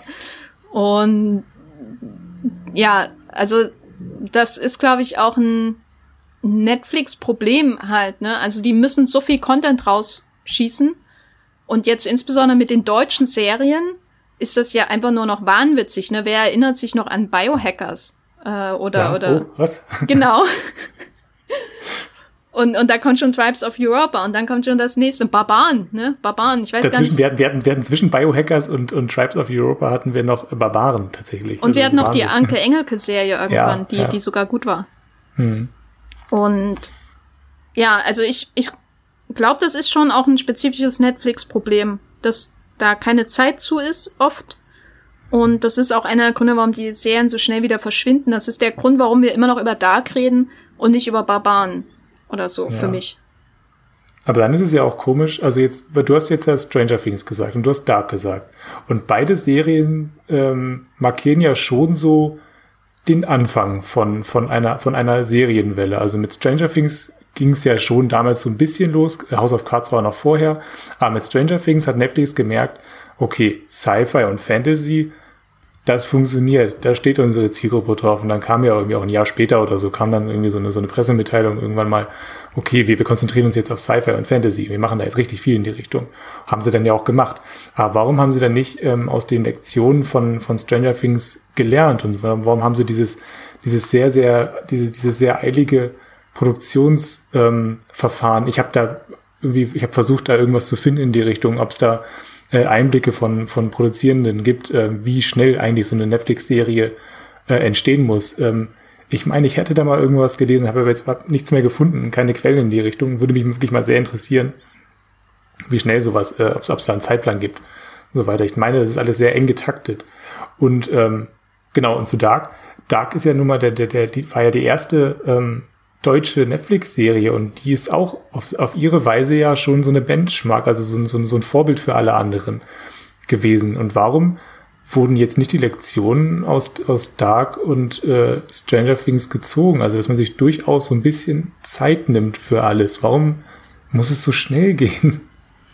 Das frage ich mich immer. Na, ich glaube, das Problem ist, ich glaube, die Zeit spielt sicherlich eine Rolle, aber andererseits denke ich auch, es hat damit zu tun, dass die Zeit, und ich komme mir jetzt schon vor wie, wie jemand in einem Christopher Nolan-Film, dass die Zeit so voranschreitet, ne, schnell, schnell, schnell, und gleichzeitig werden die Ambitionen so groß. Mhm. Und dann ähm, sehe ich schon vor mir, wie sich der Raum dehnt und wie dann Risse im Raumzeitgefüge entstehen, speziell im Drehbuch.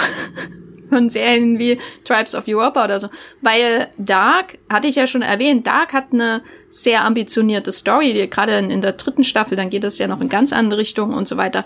Aber am Anfang steht erstmal eine Kleinstadt auf verschiedenen mhm. Zeitebenen. Und das ist eher wirklich so wie so eine eine Blase, in der ähm, sich die, die, in der eine ganz andere Atmosphäre als im Rest der Welt herrscht. So fühlt sich Dark an. Du bist in dieser Blase, du hast ständig diese traurige Musik drauf, äh, alle Leute sind schlecht gelaunt und du hast Probleme mit Zeitreisen und so. Und äh, das sage ich als jemand, äh, ich mag Dark. So.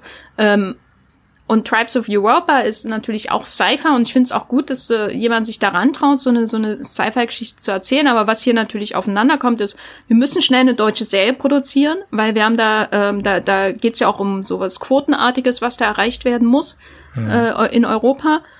Und das ist aber nicht nur irgendwie eine deutsche Serie, wie zum Beispiel die Anke Engelke-Serie oder How to Sell Drugs Online Fast, die viel kleiner in den Ambitionen sind und das auch sehr gut umsetzen können, sondern wir müssen gleich einen Epos machen. Wir müssen eine, eine Geschichte erzählen äh, über, über die Welt in der Zukunft, in der nicht nur Zentraleuropa eine Rolle spielt oder nur 60 Kilometer im Umkreis von Berlin, was ja eigentlich auch genug wäre vielleicht, ähm, in, einer, in einer anderen in einem anderen Konzept, sondern da muss dann auch aus dem Osten irgendwie ein Schwarm kommen, der die, die nächste Staffel vorbereitet und so weiter und so fort.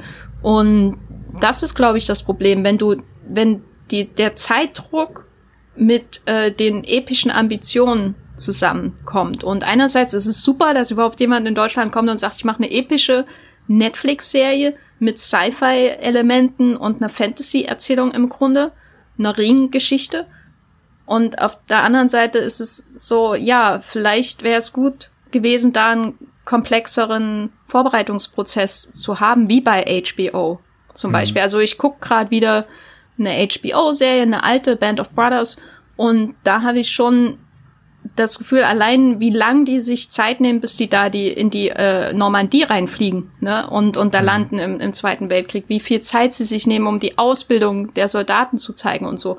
Und alles wirkt unglaublich hochwertig und ich will jetzt nicht, dass alles hochwertig wirkt in der Serienwelt. Das ist auch so ein oberflächliches Kriterium, um Serien zu beurteilen, aber es wirkt einfach wie eine fertige Welt, die da ist und die man jetzt eintaucht.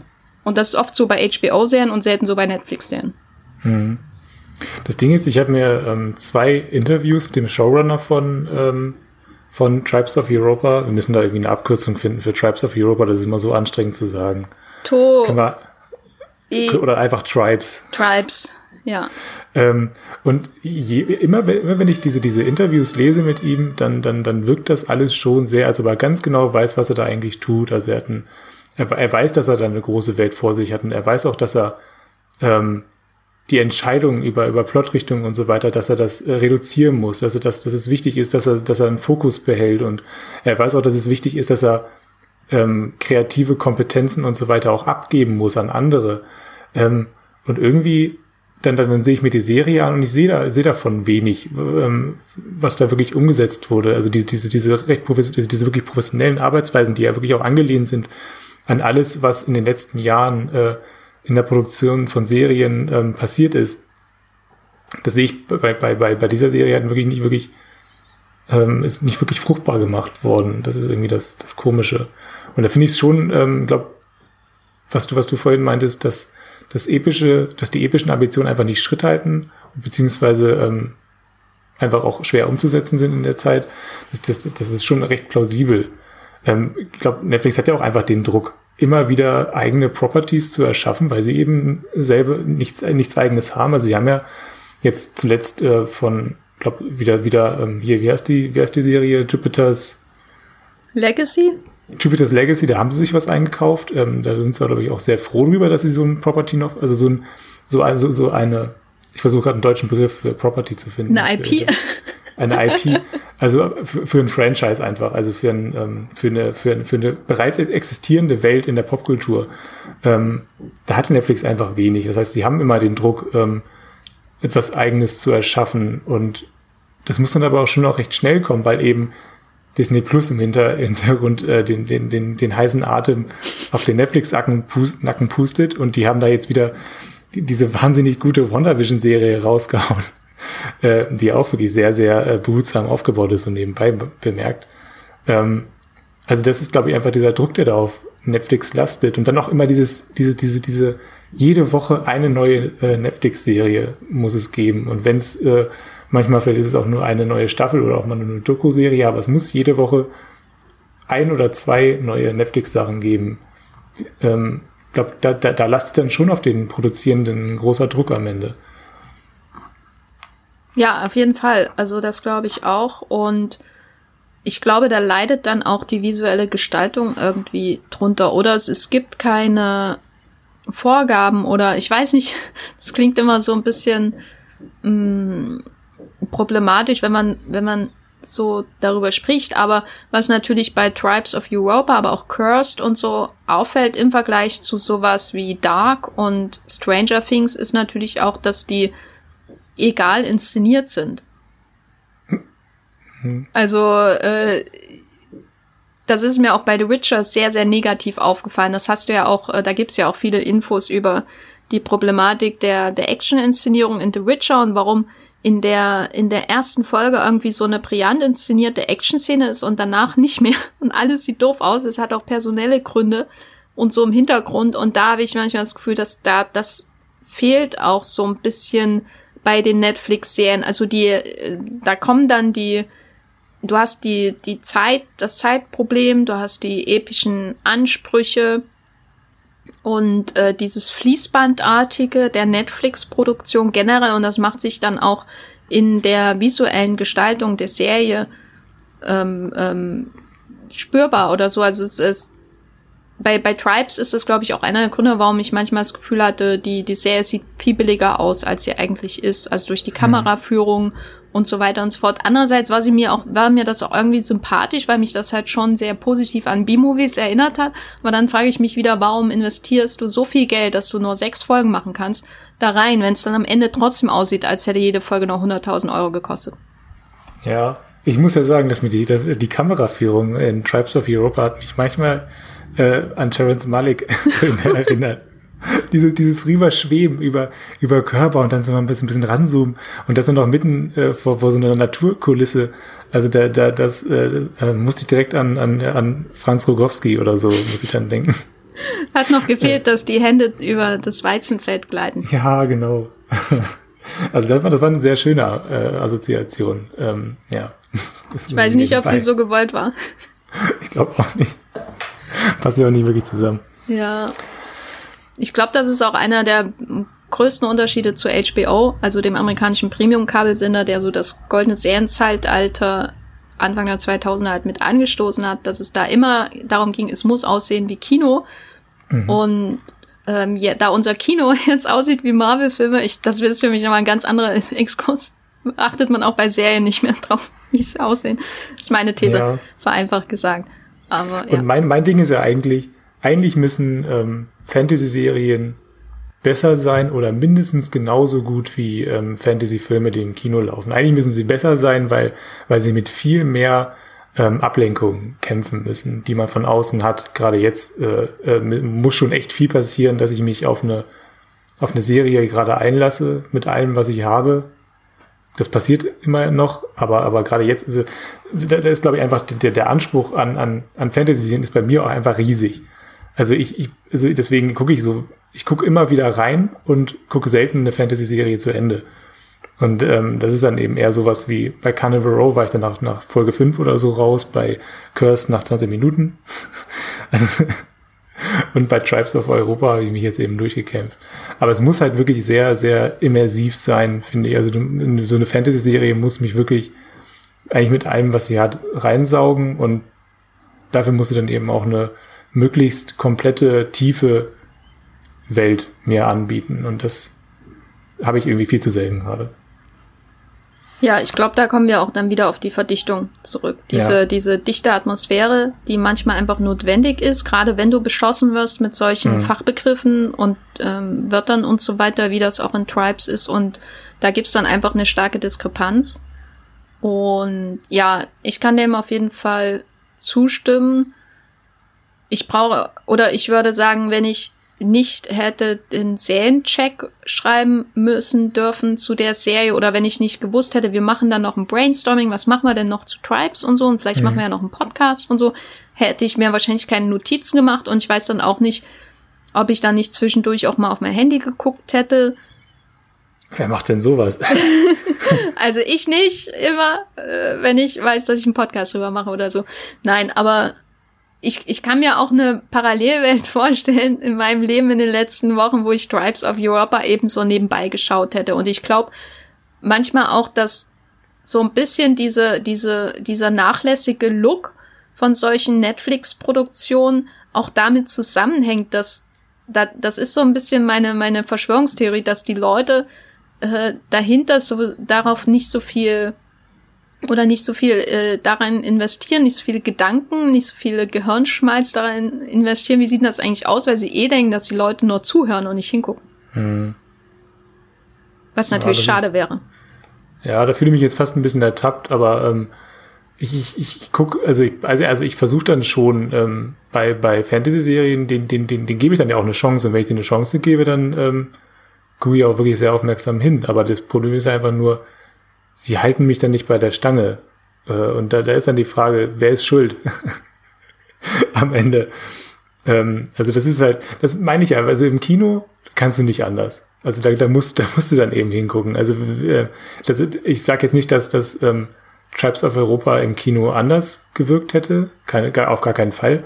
Aber ähm, ich sage, dass ich meine, was ich meine, ist da einfach, dass die, der, der Sprung ist einfach ein größerer, um, um mich dann äh, wirklich, oder die Anstrengung ist größer, sich mich auf mich auf Tribes of Europa zu konzentrieren, äh, wenn ich, wenn ich, wenn ich so eine Serie zu Hause schaue.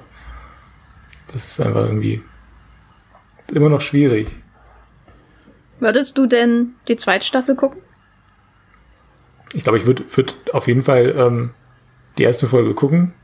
Das ist so ein bisschen wie bei äh, Snowpiercer zum Beispiel, hatte ich auch keinen Bock mehr drauf auf die zweite Staffel. Dann habe ich die erste Folge geguckt und habe gesehen, ja, nee, musst du nicht weiter gucken. äh, und dann, so würde ich es wahrscheinlich ähnlich bei, bei Tribes of Europa jetzt machen. Einfach mal die erste Folge, in die erste Folge reingucken und wenn, wenn ich dann das Gefühl habe, da ist jetzt mehr Druck drauf als vorher und da ist ein bisschen mehr, ähm, die haben sich ein bisschen mehr selber vielleicht auch mit der, mit der Welt vertraut gemacht, die sie da ähm, erschaffen haben. Und äh, ich möchte natürlich auch wissen, was, was mit den Femen ist, also ähm, wie die leben und so weiter. Das ist schon, es ist schon immer noch Neugierde da bei Tribes of Europa. Auf jeden Fall. Bei mir. Ja, ich glaube, ich habe noch ein bisschen mehr Neugierde als du. Äh, ich mhm. glaube, wir haben viele Kritikpunkte genannt, bei denen ich absolut zustimme und trotzdem will ich unbedingt wissen, was die Arche oder wie die Arche der Atlantia aussieht. Und ich mhm. bin natürlich auch sehr gespannt darauf, ähm, ob wie sich der der Schnurrbart von Oliver Masucci in der zweiten Staffel entwickelt. Äh, wird er zu einer eigenständigen Lebensform mit Dialogen? Äh, bleibt er verhaftet an Moses äh, Oberlippe? Wie weit treiben sie noch die vielen Bibelreferenzen, die halbgaren? Da bin ich schon sehr mhm. drauf gespannt. Hat, ergibt das irgendwann Sinn? Oder so. Ähm, ja, mh, mm, nein, ja. ich bin, ich bin wirklich auf die zweite Staffel gespannt, was aber eben vor allem auch, glaube ich, an Keanus ähm, Handlungsstrang ja. liegt, der der stärkste ist, der von Oliver, der mit Oliver Masucci, der hat halt Unterhaltungspotenzial und Liv naja, immerhin durch den Twist im Finale ist dann irgendwie genau. interessant so, aber ja. Ja, was ich, was ich auch konzeptionell äh, spannend finde an der Serie ist, das habe ich dann auch in dem Interview mit Philipp Koch dann noch gelesen, ähm, diese, dieser, dieser schwarze Dezember, den, den, den, ähm, den mystifizieren sie ganz bewusst, damit sie den über, über acht Staffeln immer mehr enträtseln können. Das finde ich, finde ich schon spannend, dass du immer, dass es schon so, so ein kleines Mysterium hast, dass du, ähm, dass du äh, weiterhin aufbauen kannst ähm, über oder beziehungsweise einblättern kannst ähm, während der Serie, das finde ich schon schon gut, so als als als ähm, ja als Karotte vor der Nase, der du äh, folgen kannst. Ähm, finde ich finde ich schon konzeptionell zumindest clever. Das wäre das wäre auch so ein Grund, weshalb ich irgendwie dann doch noch mal irgendwie zumindest verfolgen wollen würde, weil ich einfach auch wissen möchte, was mit dem schwarzen was eigentlich was eigentlich am schwarzen Dezember passiert ist. Ja, ja. ich finde ihn insofern interessant, als ich schon gern wissen will, ob die MacherInnen äh, oder überhaupt die Serie als Ganzes noch ein konkreteres Bild von der EU hat, als das, was hier vorkommt. Also ich würde schon gern wissen, warum ist die EU so schnell zusammengebrochen, weil diese, mhm. dieser Europabezug ist ja schon enorm wichtig in der Serie durch die ganzen ähm, Verwicklungen rund um die Crimson Republic und so. Und das finde ich auch sehr, sehr spannend, dass eine, eine Genreserie, eine deutsche Genreserie ausgerechnet jetzt sich so intensiv mit EU und mit der EU und dem, dem Gedanken eines geeinigten Europas beschäftigt. Oder ob da alles nur heiße Luft ist. und das halt ein mhm. weiterer Begriff ist, der, der gedammt wird. Neben, ich sag's nochmal, Bosis, Wolnik, Swobodnik, Lubovnik, Vaterstadt, Camp Arnberg, Volk, Bratok, Northern Alliance, Radar Clans, Bosch und so weiter und so fort. Klingt, als hättest du jetzt gerade irgendwie so einen Code durchgegeben und damit irgendwie eine Waffenbestellung aus äh, Somalia geordert oder irgendwas. ähm, ja. Dein Fazit zu Tribes of Europa, deutsches Sci-Fi Epos bei Netflix äh, äh, äh gelungen oder nicht? Ähm, gerade so gelungen, als, als, als wirklich als ähm, spannende Sci-Fi-Serie, wenn ich es wirklich ohne irgendwelche Vergleiche zu anderen, wenn ich, wenn ich wirklich nur als das betrachte, was es ist, also als, als spannende Sci-Fi-Serie in, in, in der Zukunft, ähm, die sich mit einem mit, einer, mit einem dystopischen Europa beschäftigt, ähm, finde ich es gerade so noch gelungen. Also man kann sich das angucken, gerade wenn man irgendwie auf das Genre steht, wenn man Hunger Games irgendwie ganz cool fand oder sowas, dann kann man sich das ruhig angucken. Aber sobald man irgendwie mehr will, vielleicht von, von Sci-Fi und Fantasy, so wie, so wie es bei mir dann eben doch der Fall ist. Also wie gesagt, mir ist, mir ist das alles nicht so wichtig. Plot. Nein, doch, natürlich schon, aber nein.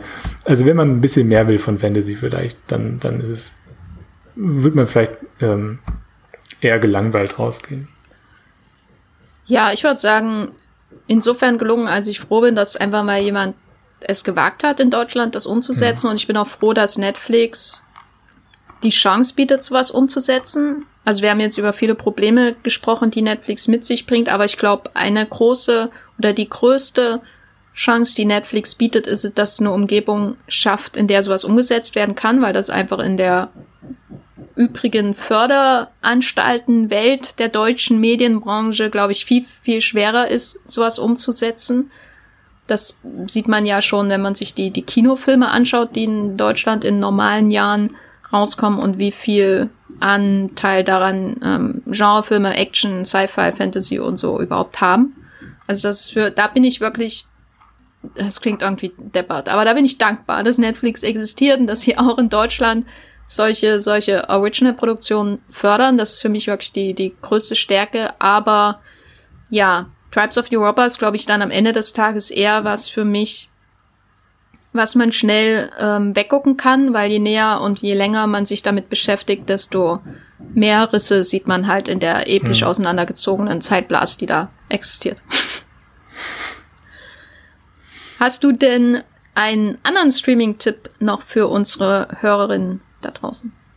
Ich habe, ich habe ähm, ich war wirklich in den letzten zwei Monaten so ein bisschen unzufrieden mit allem, was mir Amazon Prime und, und Netflix so angeboten haben an neuen Serien. Da war immer mal wieder was bei, aber in den letzten Wochen habe ich nichts gefunden. Und dann habe ich einfach mal gesagt, Mensch, er kannst du mir auch mal wieder Join äh, äh, abonnieren. Und ich habe dann von äh, einem anderen Podcast habe ich dann gehört, dass es da die Dokumentation Unfuck äh, gibt über den ähm, über dieses Olympiastadion Happening, was in den letzten Jahren ähm, äh, rumgegangen ist in, in, den Medien. Da wollten ja ähm, zwei Hipster aus Berlin, also aus Prenzlauer Berg und Kreuzberg und so weiter, die wollten da ähm, irgendwie 60.000 Leute ins Olympiastadion bringen und dann von da aus ganz viele Petitionen äh, über, über ganz viele Petitionen abstimmen lassen und die Entstehung, über die Entstehung dieses, äh, dieses Happenings und die Idee davon und wie sie dann weiterverfolgt wird und am Ende auch zerbrochen ist wegen Corona ähm, und die Kritik an dieser, an, an dieser Idee Darüber gibt es eine ähm, Dokumentationsserie bei Join, die geht sechs Folgen und heißt Unfuck ohne U in der Mitte. Braucht man dann äh, einen Plus-Account oder kann man es einfach ja, so Ja, braucht man. Ja, braucht man. Also ich hatte, ich hatte schon einen Account, habe den pausiert und ich glaube, ich weiß gar nicht, was, was ein Konto kostet. Ich glaube 6,99 Euro kostet ein, ein Monats-Abo bei, bei Join. Da kann man aber auch gerade Fargo gucken übrigens. Also das lohnt sich. Stimmt, die, ach, die habe ich immer nicht geschaut, die Staffel. Ja, hm. also die vierte Staffel, ne? Kann ja, ja. Ach, warum ist das auch da, Mensch? Ja.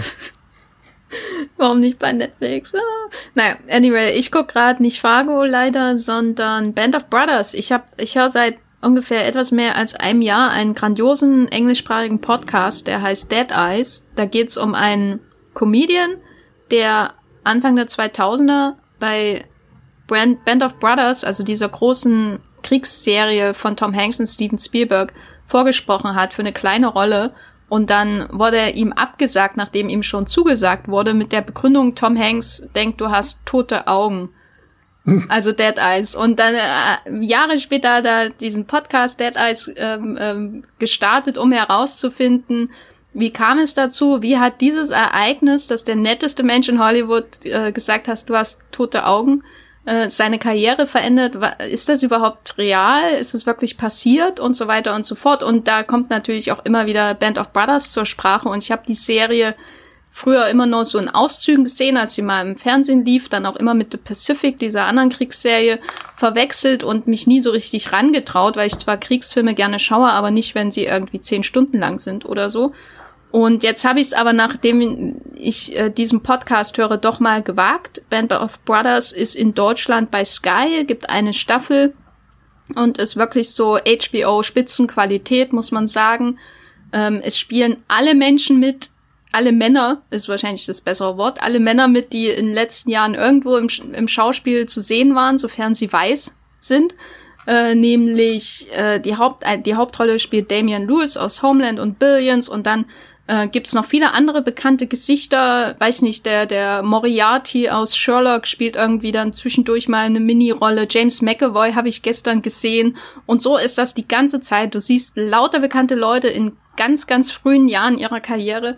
Und darüber hinaus ist die Serie auch einfach ähm, sehr, sehr fesselnd durch die verschiedenen Schicksale einer Kompanie, die die äh, Landung in der Normandie mitmacht, als ähm, per Fallschirm in, äh, per Fallschirm in Frankreich landet und die dann quasi den ganzen Zweiten Weltkrieg äh, auf Seiten der USA hinüber begleitet werden äh, und dann eben auch verschiedene Missionen in Europa haben. Und das ist doch ähm, sehr, sehr spannend, auch für mich persönlich, weil ich gern solche amerikanischen Betrachtungen des Krieges schaue, wo es auch so ein bisschen um die Mythenbildung geht, die solche Serien und Filme ja immer auch vollziehen. Und Band of Brothers ist da auf jeden Fall auch ein sehr gutes Beispiel dafür. Äh, ja, läuft bei Sky. Äh, gefuckt wow. wurde bisher noch nicht. ich weiß noch, wie ich, wie ich bei RTL 2 damals die Deutschlandpremiere von Band of Brothers geguckt habe, also die ersten zwei Folgen. Das war, das war ein Event. Habe ich aber nie weiter, nie, nie zu Ende geguckt. Das sollte ich eigentlich mal machen. Ich glaube, am Ende gewinnen sie den Krieg. Ach. Spoiler.